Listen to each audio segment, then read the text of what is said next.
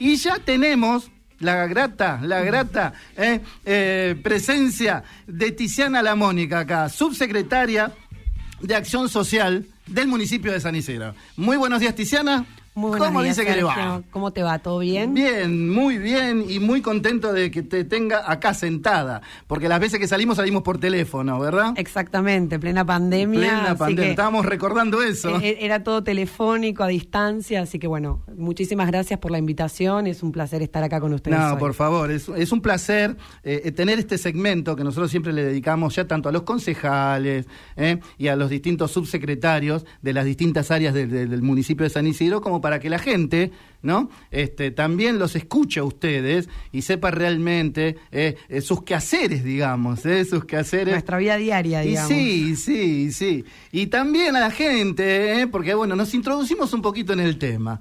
Lo que le interesa a la gente también saber, ¿viste? ¿Cómo fueron tus comienzos? ¿Dónde? ¿Sos de San Isidro? ¿Viviste siempre acá? ¿Dónde estudiaste? Eso Bueno. a la gente le gusta, ¿viste? Sí, por supuesto, sí. Saber quiénes somos, ¿no? Por supuesto. Saber quiénes somos los que estamos detrás de la toma de decisiones diarias, me parece que está buenísimo, así que te agradezco la oportunidad. Eh, me llamo Tiziana, eh, soy hija de padre italiano, madre argentina, tengo un hermano que, que se llama Mauro, tengo 33 años, eh, joven para, para la política, ¿no? Digo, ojalá muchos jóvenes se interesarían en participar en política y tener la, la, la voluntad de poder hacerlo, ¿no? Y, y compartir esta vocación que, que tan importante es para, para nosotros.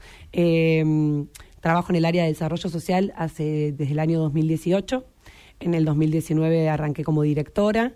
En política estuve toda, absolutamente toda la vida. Soy hija de, de madre política, padre también aficionado a, a- a la rama.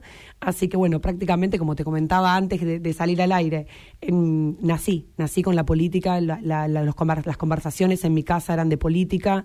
De chiquita siempre acompañé a, a mis viejos en, en los comicios, en, en la militancia, y era algo que yo lo veía y realmente me, me gustaba, lo compartía. Eh, domingos enteros, no sé, preparando las boletas, ayudando a mi vieja a revisar el padrón, los vecinos.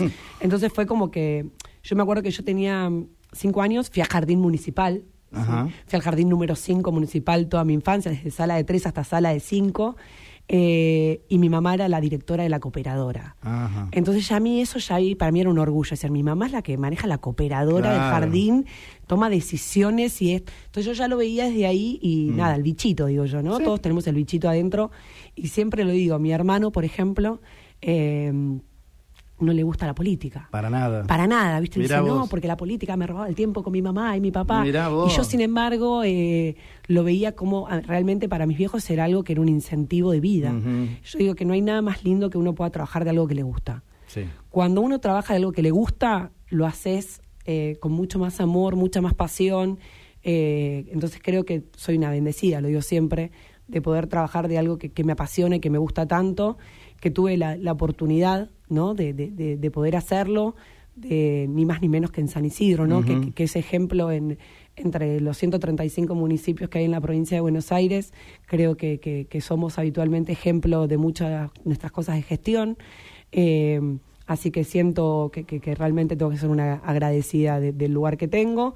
Trato de hacerlo con, con la mayor responsabilidad posible. Eh, me, capacité y me sigo capacitando constantemente. De hecho, ahora estamos haciendo una, una diplomatura de gobierno en la Universidad Austral eh, para poder seguir capacitándonos, porque creo que poder eh, ir actualizándose día a día con Mm. las necesidades y con todo lo que se viene, ¿no? Sí. Eh, siempre lo hablo mucho, por ejemplo, con mi mamá, que compartimos mucho el ámbito, eh, que la política de antes no es la misma que la de ahora. El, el, el voto no es lo mismo, ¿no? Las necesidades que, que, que, que antes capaz podían venir por un voto hoy no son las mismas. Entonces, nada, creo que también capacitarse sobre todo en la escucha, ¿no? En, en aprender a hacer una lectura de, de, de la situación nos va a llevar a que la, la gestión siempre sea mejor. Y bueno, Bien. estamos en ese camino. ¿Dó- ¿Dónde estudiaste? Fui al Colegio Estrada en Martínez, siempre Sí. en San Isidro. Después hice tres años de abogacía en la UBA. Ajá. Eh, dejé porque decidí ser madre joven. Mira vos. Eh, siempre ah, cuando hablo con, con, con chicas que, que vienen a verme y son mamás jóvenes, digo, no, no, no, no dejen de, de- de- de perfeccionarse o de estudiar o de buscar un futuro, por más allá de que, que- que decidamos ser mamás jóvenes o la situación nos llevó a esto. Eh, después hice una tecnicatura en administración de empresas. Y después sobre pandemia, en base a mi trabajo, me pasó que sentía que necesitaba yo estar, yo estar a la altura de lo que era la situación, ¿no? Así que junto con, con la persona que en ese momento me acompañaba, en, nosotros también, al ser los que estuvimos a cargo un poquito de, la toma de decisiones en pandemia, que no era fácil, eh, necesitábamos también una contención. Entonces estuve el acompañamiento de, una coaching, que ahí me puse a estudiar coaching y liderazgo, y después por hobby también estudié astrología. Mira. Así que sí, ese es como un cable a tierra, que tomo como una herramienta más. Eh, y ahí mismo también hice un poco de bioneurociencia, bioneuroemoción. Así que mucho de la parte humana, ¿no? Que, creo que es importante, sobre todo en el área que me toca. Sí, obvio. Eh, entonces, realmente trato siempre de estar perfeccionándome un poco en el tema. Bien. ¿Y mamá? Mamá eh, terminó el secundario. Me acuerdo que, que mamá se dedicó a, a, nosotros al 100%, hasta que, bueno, esto que te digo, cuando nosotros fuimos creciendo, ella fue buscando también su camino de vocación de servicio, arrancando por una cooperadora de un jardín, y después fue durante muchos años concejal de San Isidro. Eh, y después hoy en día es secretaria también del área de, comunidad. Entonces lo compartimos, Coco. Creo que es lindo poder hacerlo con, con gente que, que, te contagia esa vocación, ¿no? Mm. Eh, ¿Y papá también?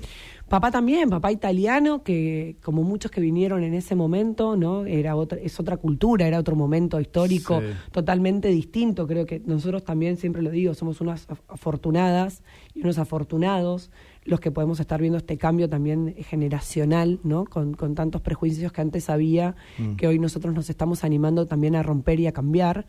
Eh, mi viejo se vino en un barco cuando era chico con, con, con mi abuela. No tuvo, mi abuela no sabía ni leer ni escribir. Eh, solamente sabía coser y cocinar. Hmm. Así que mi abuela cocinaba y mi papá salía a vender eh, empanadas, a lo que en ese momento era el detalle, la fábrica de, de, colectivos. Yo sí, claro. Siempre le pido. no sé, soy una persona que digo, conocer nuestros orígenes también nos permiten a nosotros entender muchas cosas. Entonces soy una aficionada que mi familia me cuente a mí las historias de, hasta de mis abuelos, ¿no? Entender muchas veces cosas que uno trae y decir, bueno, ¿de dónde puede venir esto? Los orígenes. Sí, sin ir más lejos, siempre lo cuento y lo, lo, lo, lo cuento como una anécdota eh, mi mamá perdió a su papá cuando mi mamá tenía siete años. Eh, nosotros desde Acción Social tenemos un programa que es de, personas en situación de calle. Y a mí fue un programa que cuando lo arrancamos siempre me, sentía yo que me tocaba internamente una fibra como algo, viste, eh, que me partaba a tratar de entender, buscar los patrones de estas personas, qué era lo que mm. pasaba, qué conductas eran las que se repetían en esta gente, tratar de ayudar, tratar de hacer una red con, una contención de familia, entender por qué era tan difícil cuando uno le daba herramientas para salir de esa situación, volvían otra vez a la calle. Eh, y un día hablándolo con, con, mi vieja, tomando unos mates, eh, me entero que mi abuelo había muerto en situación de calle. Mira. Y yo dije, bueno, qué loco, ¿no? Porque mi abuelo había eh, decidido tomar el, camino, lamentablemente, del alcohol. Eh, y bueno, y se enfermó y su decisión de vida fue lo que nosotros conocemos, no sé si como... Eh, todo tiene un, todo tiene, porqué. Todo tiene un porqué. Todo tiene un porqué. Todo tiene un porqué. Cuando uno empieza a buscar esos orígenes, te lo puedo asegurar. Totalmente. en algún lado hay, viste, un rastro que vos decís, ah, Ahí estaba. Sin dudas. Entonces digo, creo que todos tenemos, ¿no? El, en algún lado nuestra nuestra vocación y digo, bueno, tratar de entenderla y, y, poder darle un nombre y apellido a las cosas está bueno. Así bueno, esa es un poco mi y historia. Sos, y sos mamá de, de Bautista. Falta que digamos eso también. Soy mamá de Bautista y de Delfina. Bien, porque si no, si eh, están escuchando, decir, a mí no me nombraron. A mí no me nombraron. ¿Cómo es eso? Eh, sí, a veces yo, nosotros somos, hoy digo que es la era de las redes sociales, ¿no? O sea, todas las redes sociales, si me pasa, mis hijos tienen 11 y 12 años. 11 y 12. 11 y 12 eh, fueron bastante seguidos, siempre lo cuento. Nacieron los dos en el mismo año y no son mellizos. Mm. Eh, ya nueve meses, fue eh, Delphi fue prematura, lo cual también me hizo a mí involucrarme mucho con, con ese tema. Eh, de hecho, trabajo... Y, chica, por la edad que me estás diciendo, Exactamente. mamá jovencita. Era mamá joven. Eh, como toda, a ver, venía de una adolescencia donde como todos los adolescentes me gustaba salir, me, le he traído algunos dolores de cabeza a mis padres, por supuesto, no voy a decir que, que, que no, pero cuando quedé embarazada, eh, siempre fui media como la rebelde de la familia y la, la, la, yo decía, la oveja negra. Y cuando fui mamá dije, así como bien testaruda también un poco que soy. Yo no le voy a pedir ayuda a nadie, yo voy a poder, voy a demostrar que yo puedo, que no sé qué. Y bueno, y ahí crié a mis dos hijos, que obviamente después sí, mis, mis, papás también siempre estuvieron y me ayudaron, y tengo el padre de mis hijos, que es un padre muy presente y, está, más allá de que estamos separados, tenemos una familia hermosa que la seguimos construyendo desde otro lugar, pero creo que ese es un ejemplo también que siempre digo que hay que fomentárselo a los chicos, ¿no? Que las decisiones de pareja son de pareja, pero los hijos son los hijos y, siempre lo hablo cuando me vienen a ver con temas de, los vecinos, que sobre todo nosotros trabajamos mucho con temas vecinales mm. y nosotros trabajamos mucho en conjunto con el área de niñez. Eh, y también aprovecho al contarte que mi hija fue prematura, nosotros trabajamos mucho con lo que es el nido, eh, que es la doctora que está a cargo, que es Majo Fatore, que es una genia. Eh, y me involucré mucho con el tema de lo que eran los prematuros, porque bueno, al pasarlo también, ¿no? Te toca desde otro lugar eh, y te, te, va humanizando, digo yo, ¿no? Porque cuando uno decide eh, elegir un camino así, tan relacionado a lo social o al, al dedicarse al otro, eh, también de cierta forma te ayuda a uno. y uno se va humanizando. Vas, mirando las cosas de otra manera. Totalmente. De otra manera. Totalmente. de la misma, pero por ahí te cruzas de vereda ya. Y la ves distinta, ¿viste? Yo creo que no hay nada mejor que aceptar que uno puede cambiar. Mm. Yo creo que eso tiene que, que, ser como algo que... Mm, viste que la gente te dice, no, bueno, yo soy así y no voy a cambiar. No, eso, eso es un castigo. te estás autocastigando. Creo que poder cambiar, cambiar hasta de opinión o decir, bueno, yo hasta acá pensaba de una manera, pero la vida o alguien me terminó demostrando que, que no, que había otras mm. cosas, que había otras maneras. Eh, está buenísimo. A mí me pasa todo el tiempo, en el día a día, ¿no? lo que no cambia es la esencia de la totalmente, persona. La esencia esa no cambia, pero lo demás ¿viste? Podemos ir hay viendo. Que, hay que adaptarse Siempre digo, vamos viendo, vamos, viendo, Y, todo puede ir fluyendo. Bien, perfecto. Entramos en el tema político. ¿Qué te parece? Me parece perfecto. ¿Eh? Bueno, ¿te parece que me cuentes esa novedad? Por supuesto. Porque me parece que entremos por ahí. ayer te conté, ayer cuando hablamos, para terminar de confirmar, te dije vamos a llevar una primicia. Es algo que nos tiene a, todo el área muy, muy contentos. La realidad es algo que creemos que, que es totalmente positivo eh, nosotros, Acción Social, es una subsecretaría que hace años que, trabaja en el municipio y abarcó siempre eh, un trabajo muy, muy humano, digo yo, eh, en los barrios vulnerables y con, y con la gente que capaz necesita un acercamiento nuestro más fluido. Y bueno, nosotros en base a la pandemia, yo creo que, bueno, el, tema pandemia da para hablar muchísimo, muchísimo de todo lo que fue, lo que mm. dejó y lo que todavía falta. Eh, pero ¿Para cómo se complicó? Después de pandemia, la economía. La economía, sin lugar a dudas. A ver, que yo digo, ¿no? La, pandemia para mí fue, si yo te lo tendría que ser una opinión totalmente personal, fuera de lo que es mi cargo como funcionaria, fue una especie de, guerra, ¿no? Y ahora nos está quedando la crisis posguerra. Entonces. Eh, muchos dijeron que fue una guerra silenciosa y una guerra, viste, invisible. Invisible invisible, ¿no? Y pero si vos te pones a estudiar un poco lo que son las guerras y los cómo, cómo se dan y, y, todo lo que son las características de una guerra y la comparas con lo que fue la pandemia, tenemos muchos puntos en común mm. y creo que lo más, una de las cosas más difíciles de la guerra es el post. Y el, hoy estamos viviendo el posguerra. El post pandemia es algo que nosotros de nuestra área, por ejemplo, lo hablamos mucho con el área de salud, que trabajamos mucho codo a codo, con el área de niñez y con el área de género, eh, cómo aumentaron en pandemia los casos de un montón mm. de cosas, ¿no? Desde desde la demanda que tenemos a nivel psicológico para los adolescentes, para mm. los niños, eh, cómo crecieron los casos de violencia de género, eh, ni hablemos del suicidio adolescente. Que bueno, creo que son todas cosas que, nosotros también tenemos la obligación de, verlas y empezar a tomar medidas que las estamos tomando y acompañando y estando. Pero bueno, nosotros en nuestra, nuestra área en particular, en pandemia, nos tocó desde un lugar muy activo, muy activo a mí me tocó asumir eh, tres meses antes de la mm. pandemia en una situación bastante dolorosa, eh, muy fuerte para todo el área, para todos los empleados. Eh, Fernando Maino, que era quien estaba en mi lugar, hasta ese momento falleció en, el mes de enero. y bueno, en, una situación que no, que no, no era esperable ni deseable para nadie, me tocó asumir ese cargo y bueno, para mí también era todo un desafío. Mm. Eh, y aparte también empatizar con el sufrimiento de, de- de quienes estaban trabajando a la par nuestra, ¿no? no que, que Maino era un, un- un jefe que, que el área lo quería mucho y, y lo respetaban de, o sea, un montón. De mucho tiempo. Mucho tiempo. De mucho tiempo en el cargo. Mucho tiempo en el cargo, una persona muy capacitada, muy inteligente. Yo aprendí mucho al lado de él, mucho.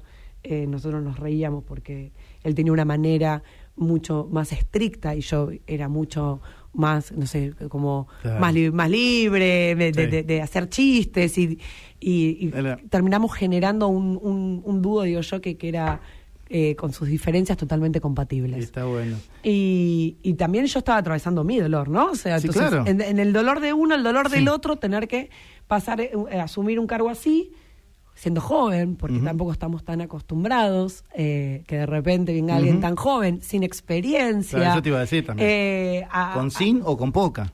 con, con poca, sí, yo hacía un año y medio que era, era directora, pero, pero bueno, Toma. imagínate. Sí, fue un Toma. y bueno, pero siempre digo que, que, que Gustavo en esas cosas es. eh, ve, ve capaz lo que otros no ven, o capaz ven uno lo que uno ni siquiera es capaz de ver.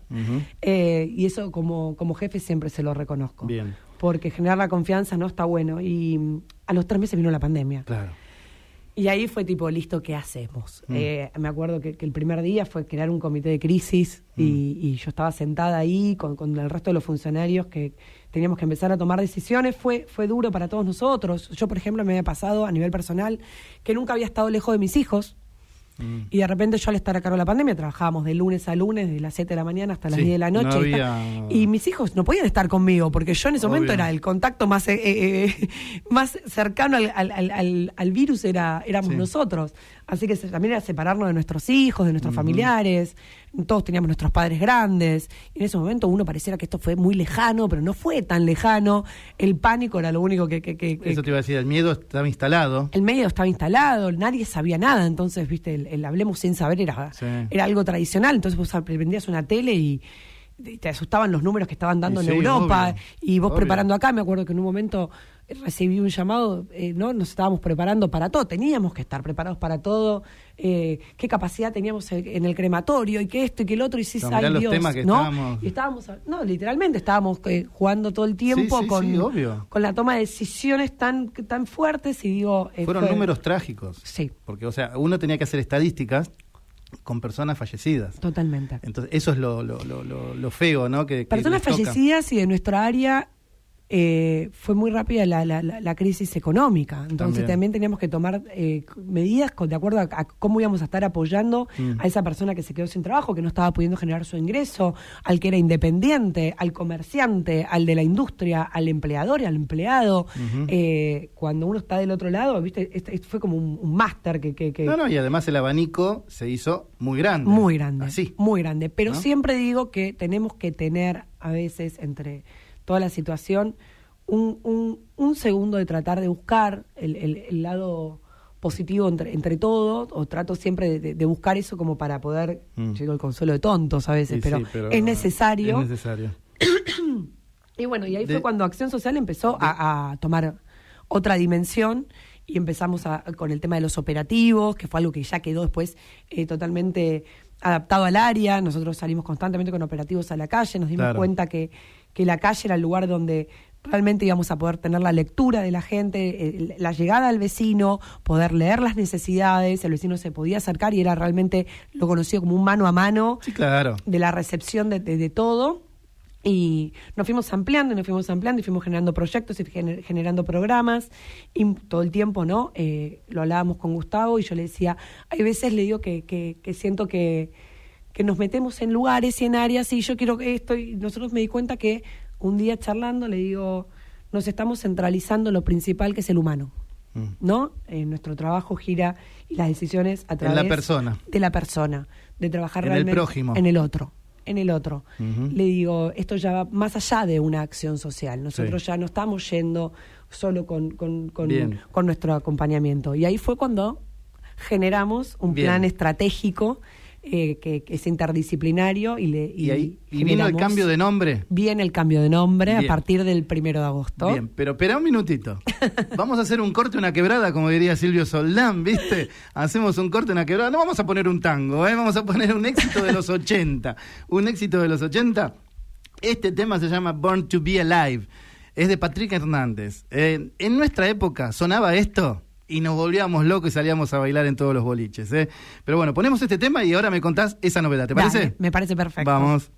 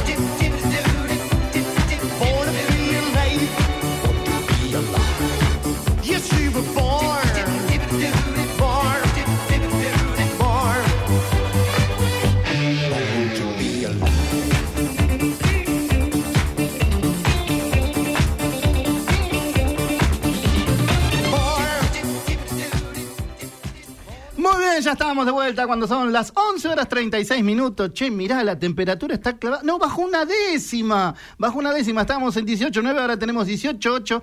La sensación térmica y también la temperatura en este día miércoles 27 de julio. Columna vertebral, miércoles de esta semana. Bueno, estamos acá en Meta Charla, Meta Charla, ¿eh? Con Tiziana La Mónica, una amiga ya de la casa. Eh, bueno, ahora sí, me tenés que dar la novedad. Te tengo que dar la novedad. La novedad. Bueno, la novedad es que a partir del primero de agosto la subsecretaría conocida actualmente como Acción Social va a pasar a llamarse Subsecretaría de Desarrollo Humano y Social. Desarrollo. Desarrollo humano, y social. Y social, perfecto. Que creo que, que es eh, para nosotros, todos los que participamos en el área, tuvimos una reunión justamente hace unos días donde les conté a, a los promotores, que son los que trabajan con nosotros constantemente en los barrios y, y- y están a codo a codo con cada vecino y a todo el personal nuestro. Nosotros también tenemos sede de, de acción social en Bajo Bulón y en Bulón, eh, que trabajamos ahí con Claudia Núñez, con Daniel Giovanelli, eh, todo el tiempo. Yo soy viejo de Boulogne. Bueno, sabrás que, que ahí tenemos nuestras Hace sedes. 58 años que vivo en Y Boulogne. la realidad es que estábamos todos muy contentos, ¿no? Yo digo, es como, es como tener un hijo, un hijo nuevamente, eh, porque fue un trabajo que hicimos los últimos años, que ya venía, ¿no? Haciéndose y nosotros, nada, creo que, que, que poder trabajar. Nosotros ahora también tenemos a, eh, a cargo nuestro lo que es la oficina de empleo, ¿no? que viene Ajá. desde el Ministerio de, de Trabajo, pero nosotros tenemos, cada municipio tiene su propia oficina, que donde bajan los programas de nación y los tenés que ejecutar. Acción Social tiene la oficina de empleo, Mira. donde nosotros le empezamos ya este año a, a dar un, un vuelco bastante importante, ¿no? Desde los emprendedores, desde el sector privado. Yo creo que soy una, una convencida que, de hecho, es, así se va a llamar el nuevo lema, te tiro otra, que A el, ver. nuevo lema nuestro es el de Somos Equipo. Somos equipo. Cuando nos juntamos con la agencia, nosotros eh, habitualmente Acción Social históricamente tiene un programa de vulnerabilidad, que son las cajas de alimento que, Sí. que se entran en los barrios, que lo, habrán- lo habrán visto en, un- en un varias notas que hemos hecho. Eh, a partir de ya del mes de agosto, dejan de existir las cajas de cartón, nos eliminamos cajas de cartón y vienen las bolsas sustentables. Ajá. Salimos con todas bolsas sus- sustentables, que es algo que lo habíamos probado y lo habíamos implementado primero en algo más chico, que fueron las bolsas navideñas de los últimos dos años. Y bueno, la verdad que funciona tanto y vimos, estudiamos un poco la estrategia, el reparto, etcétera, etcétera, ¿no? Varias cosas que había que, que tener en cuenta por el reparto de los camiones, nosotros vamos puerta a puerta y... nos juntamos con, con Leandro Martín, que es el secretario de nuestros espacios públicos, que, que fue un poco también el que nos orientó para darle un, un- un lado sustentable también al área, ¿no? Acompañar el resto de las dinámicas que tiene el resto de las secretarías. Me parece que acoplándonos y hacerlo todos en conjunto siempre es mejor. Así que salimos con las bolsas nuevas y cuando nos juntamos con el área de, de- de difusión para armar el diseño, hicimos un, un poco así, ¿no? Un- un- como estamos haciendo ahora, algo de clima laboral y nos fuimos haciendo preguntas y respuestas y, y cuando me dijeron, ¿cómo, ¿cómo vos definirías tu área? Le dije, somos un equipo. Nosotros somos un equipo que, que- que trabajamos eh, todo el tiempo escuchando al otro, entre nosotros. eh, nosotros, imagínate que constantemente estamos trabajando en nuestra área con las necesidades, con los problemas, con enfermedades, con no llegó a fin de mes, eh, las necesidades de una vivienda, o sea, un montón de cosas. Mm. Y la realidad es que hasta a veces nosotros mismos nos, no- nos vamos a casa un poquito marchitados, digo yo. Y porque nos encantaría poder solucionar absolutamente todo, ¿qué más quisiéramos?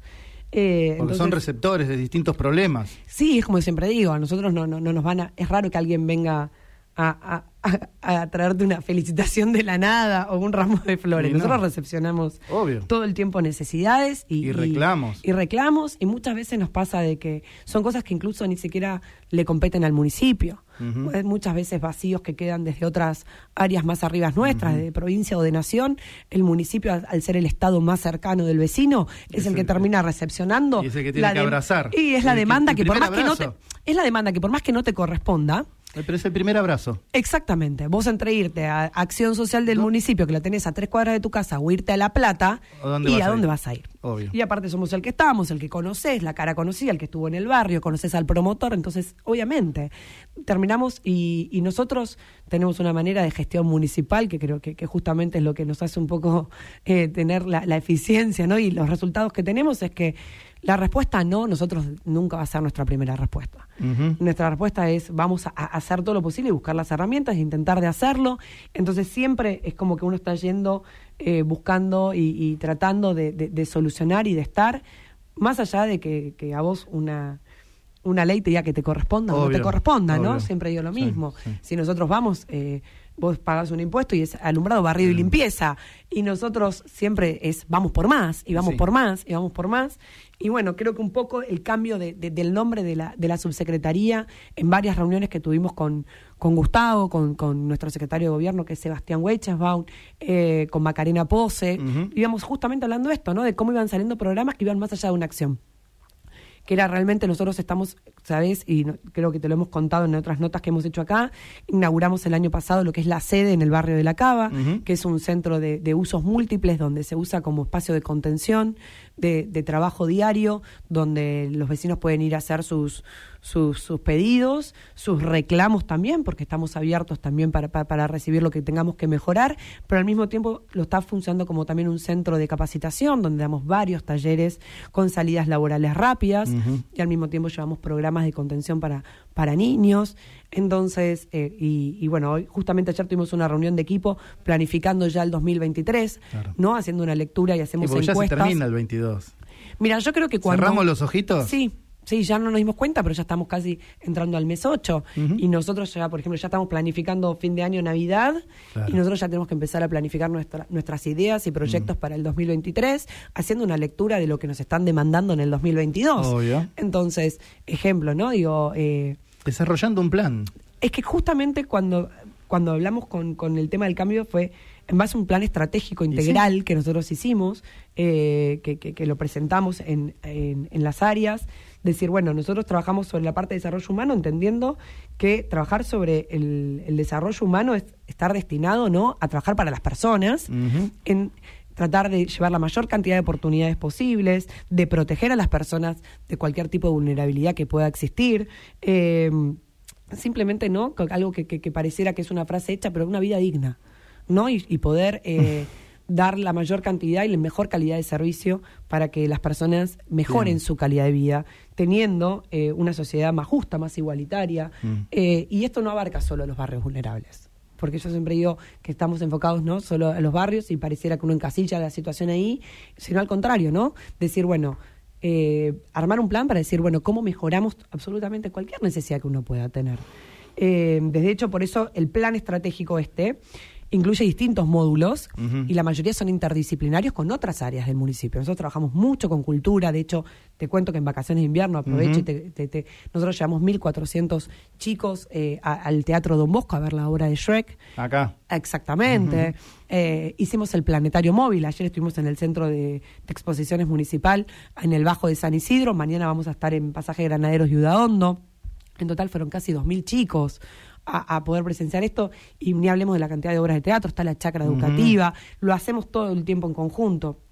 Ahora viene, viene bueno, eh, lo vi recién cuando tra- entraba acá a la radio, que estaba puesto ahí el, el cartel, va a venir un censo para industrias y comercios. Sí, ayer lo anuncié yo. Eh, que, va a estar buenísimo porque uno trabaja realmente sobre resultados fehacientes y reales para poder proyectar programas realmente que uno puede llevar a cabo para mejorar lo que tengamos que mejorar. Sin un proyecto y un plan a desarrollar no hay nada. Exactamente. No hay nada. Exactamente. Ni una vida.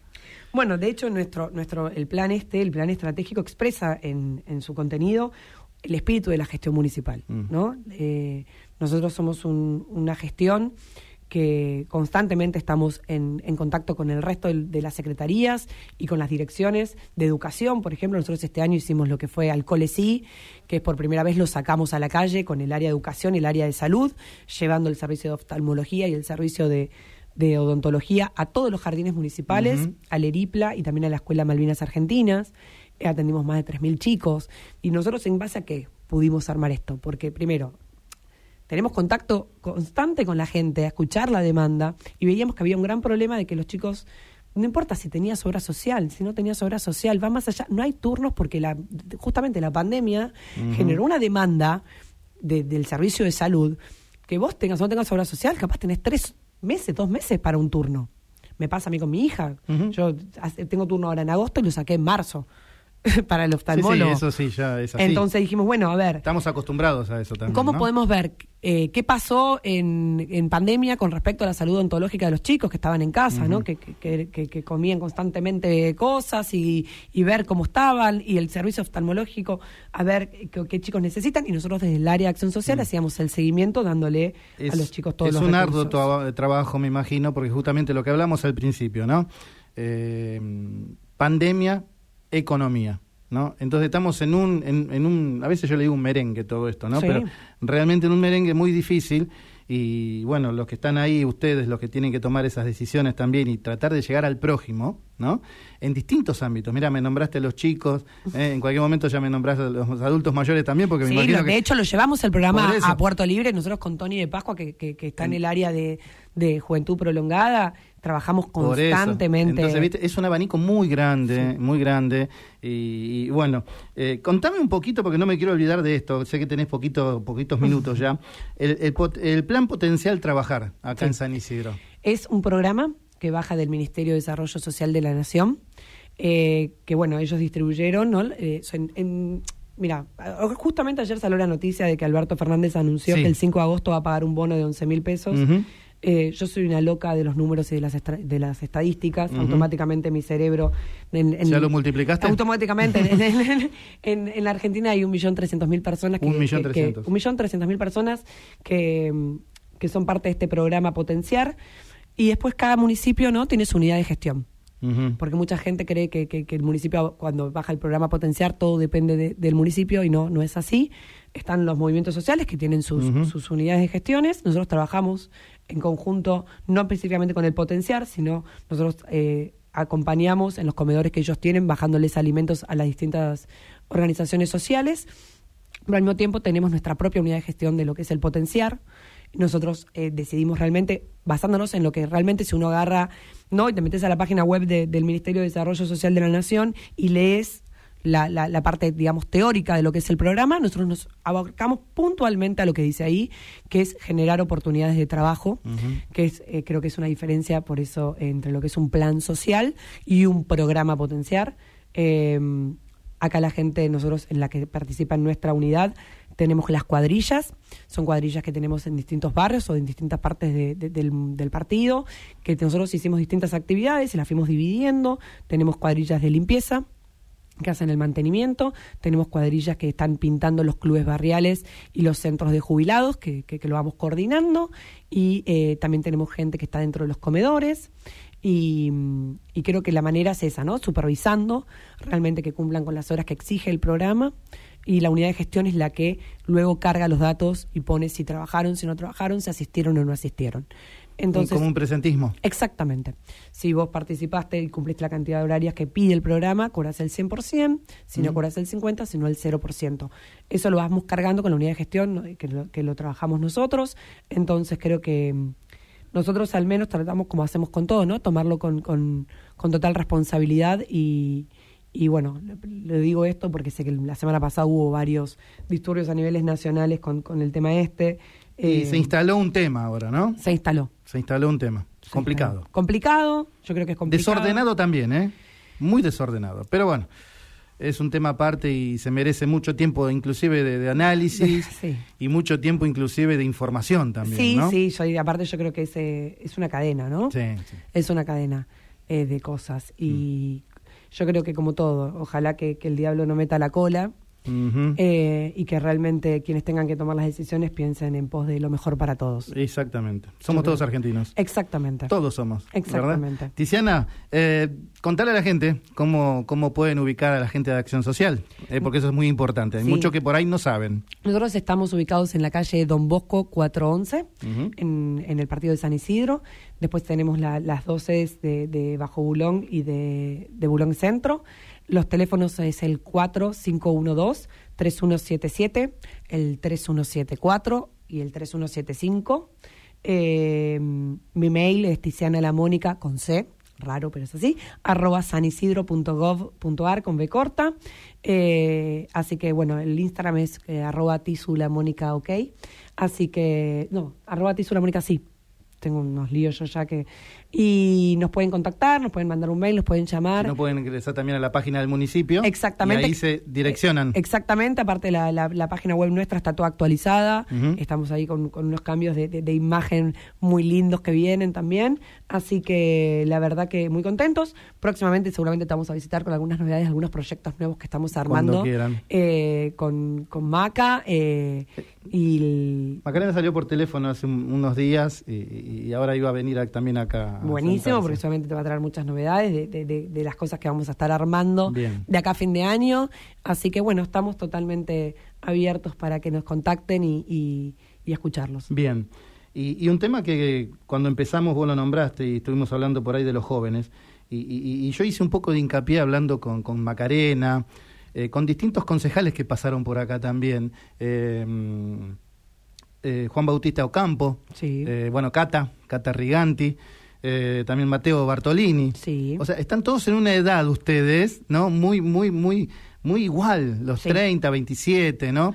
Y, y estamos viendo un cambio, un recambio en cuanto a eso. Y uno, yo apuesto a eso. Yo apuesto a eso. Bueno, te creo- yo también apuesto por- porque estamos, por eso estamos acá. Eh, Pero antes no lo, no lo veíamos tanto antes. No, yo creo que igual nos falta, nos falta. Eh, nosotros, eh, a ver, yo siempre digo que la política no es muy distinta a la vida misma. Eh, si a vos te rompieron el corazón cuatro veces, te va a costar confiar en el amor. Bueno, si vos venís de años de política donde los resultados que vos viste no eran los que vos esperabas, te va a costar. Y no, y empiezan lo- lo- los, los dichos o, o las cosas que también a nosotros nos cuesta mucho cargar, porque imagínate que yo, siendo funcionaria y queriendo dedicarme a la política, eh, cuando vos lo contás en una mesa, que nadie es político, o, que a nadie le interesa la política, o que no tiene ni idea de política, y te presentás y no, ¿qué sos? No, yo soy funcionaria, ta, ta, ta. Ah, los políticos son todos unos mentirosos, Bueno. son todos unos chantos. Y vos te tenés que empezar a Sí, defender de algo que vos... Entonces es difícil también a veces, pero bueno, digo. también es un desafío. Mm. Y creo que la política joven nos tenemos que hacer cargo de ese desafío. Creo que tenemos que hacernos eh, responsables, de cierta forma, de, no te digo pagar los platos rotos que No, nos no, no, rompimos, no, porque no. es así, pero sí demostrarle a las generaciones actuales y a las que vienen, y también a las generaciones que ya están, que nosotros eh, realmente tenemos ganas de hacer, que realmente tenemos ganas de aprender. Creo que trabajamos obviamente con un margen de error muy chico, porque cuando vos tomas decisiones que repercuten a, a muchas personas, tenés que ser consciente de eso. Entonces el margen de error que uno tiene es, es chico, por eso creo que uno tiene que pensar y estudiar y saber quiénes toman las decisiones, por qué las toman y cómo las toman. Y yo creo que no hay nada mejor que la combinación. Eh, no tiene que ser chicos o grandes, o siempre digo lo mismo, ¿no? Cuando primero te preguntan, ¿y qué sos? Peronista o radical. Eh, y nosotros capaz, imagínate yo que no, no viví la época de Perón, no viví la época de Alfonsín. Am- obviamente, estudié ambas, conozco ambas, leí de ambas. Eh, ¿Por qué me quieren limitar a una cosa o la otra? Mm. Yo tomaré las cosas buenas que, habrá que habrás hecho vos, Por las que hago yo. Y creo que Eh, nosotros, la ese es el- política joven, Ese es el cambio. Que Yo uno creo- creo que exactamente. o por lo menos nosotros estamos esperando de los jóvenes. también, Exactamente. Y yo ¿no? creo que la- lo ideal sería que algún día pasen los años y yo me sienta acá y te diga, no existe más la grieta. Sí, ojalá. No existe más la grieta. Trabajamos en conjunto, trabajamos en equipo. Vos capaz con tu ideología, yo con la mía, combinándola, creo que no es No, es, no, no, es una fa- es una Eh, familia, digo yo, que, que, que, que también tiene esa dinámica. Hay entonces, que convivir. Exactamente. Tenemos que aprender a convivir. Tenemos que aprender a convivir con muchas cosas los argentinos que, que tenemos en común y tenemos en diferente. Totalmente. Pero eh, la, la lección es esa, ¿eh? Totalmente. La lección es esa y yo voy por eso. Mira, yo soy fanática de Boca y con esto te cierro. fanática de Boca. Ahí estamos mal. Eh, Ahí estamos mal. Pero fanática que voy a la cancha, participo. No me digas. Lo tengo tatuado. o sea, No me ¿sabes? digas. Y mi hijo, que es lo más lindo y hermoso que me pasó, me salió hincha de, De River. Y está muy fanático. Pero está Y muy yo- bien que sea hincha fanático de Y River. yo digo, bueno, esa eh, No, eh, fue, pero fue- fue, viste, como decir. Sacando mirá, esas chanzas. eh, ¿no? Que digo, la- el mundo a veces pareciera que es un Boca River, y digo, no es un Boca River, no es un radical peronismo, no es un, eh, un sí y un no. Es, ¿sabes qué? Creo que, y ojalá que esto lo podamos trabajar realmente todos, y yo por lo menos de mi área siento que tengo que tener el compromiso que siempre lo digo y lo llevo a todos lados, que es la empatía. La empatía para con el otro, ¿no? Aprender a, a- y a tener una responsabilidad afectiva, que creo que a veces es lo que nos falta. Eh, y, y- y respeto por el otro. respeto por el otro. Respeto y- sea, ya te digo, lo que pienses, respeto primero. yo creo que desde el respeto Charlemos. uno puede debatir y discutir lo que quiera. Después charlemos. pero después vemos, ¿viste? Pero el respeto tiene que estar. Bien, Tiziana, no te quito más tiempo porque sé que estás muy ocupada. Te agradezco enormemente, realmente. Un placer que hayas venido hasta el estudio. ¿eh? Para nosotros es un honor, realmente. Invitar y que vengan. ¿Eh? Eso es lo importante para nosotros. Y déjame mandarle, bueno, le tenemos que mandar un saludo de feliz cumpleaños hoy. Y sí, hoy es el ¿Sí? cumpleaños de- de- del, de- del uno nuestro, así que. No voy a decir cuántos. No, él no tiene problema. ¿No tiene problemas? No, yo no, sé no, cuántos no, yo años para, tiene. yo si cumpliera la de él y la llevo así, tampoco lo tendría problema. ¿Cuántos cumple? 60. No, ¿en serio? Sí. Ah, es mayor que yo, mira vos. 60. Así Yo pensé que era menor que yo. 60. Así que Bueno. le mandamos un, un feliz cumpleaños. un, re- un redondo, justamente, una- Feliz- una- un numerito redondo. ¿eh? Un feliz, feliz, feliz cumpleaños. Bien, bien, perfecto. Te mando de acá un beso gigante. Dale. Muchas gracias por haber gracias, venido. Sergio, realmente, verdad. Muchas, gracias, por la oportunidad, por, No, por por abrirnos el espacio. Está buenísimo. Estamos para eso. Y así Estamos como a vos te escuchan, nuestro trabajo es escuchar. Por así supuesto. que muchísimas gracias. Tenemos que informar y difundir. Muchas ¿verdad? gracias.